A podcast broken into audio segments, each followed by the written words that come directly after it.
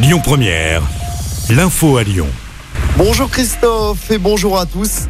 À la une, journée noire sur les rails. C'est à cause d'une grève à la SNCF.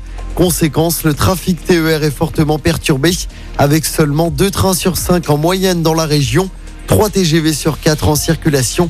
Les cheminots réclament notamment une augmentation des salaires pour faire face à l'inflation.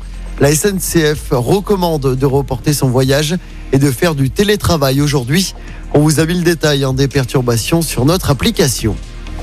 Dans l'actualité également, la septième vague du Covid continue de déferler. Plus de 206 000 nouvelles contaminations en 24 heures. Dans ce contexte, le nouveau ministre de la Santé, François Braun, recommande fortement le port du masque dans les lieux bondés et les transports en commun.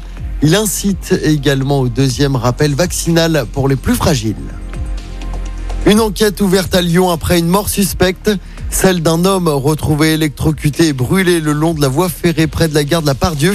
C'était lundi soir. La victime n'a pas pu être identifiée. La piste accidentelle serait tout de même privilégiée par les enquêteurs. Le début aujourd'hui des rattrapages du bac, ça concerne ceux qui ont eu entre 8 et 10 de moyenne à l'examen.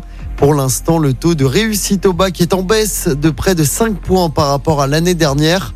Le taux de réussite est de 86%. Les euros de rattrapage se terminent vendredi. En politique, ce sera le temps fort de la journée. 48 heures après le remaniement, le discours de politique générale de la Première ministre Elisabeth Borne. Deux discours, 15 heures à l'Assemblée, 21 heures au Sénat.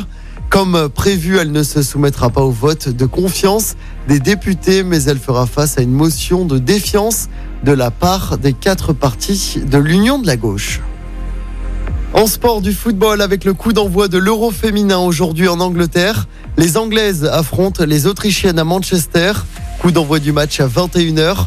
De son côté, l'équipe de France jouera dimanche contre l'Italie. L'Euro se terminera le 31 juillet. Et puis du côté du Tour de France, Wood van Aert a remporté hier la quatrième étape entre Dunkerque et Calais.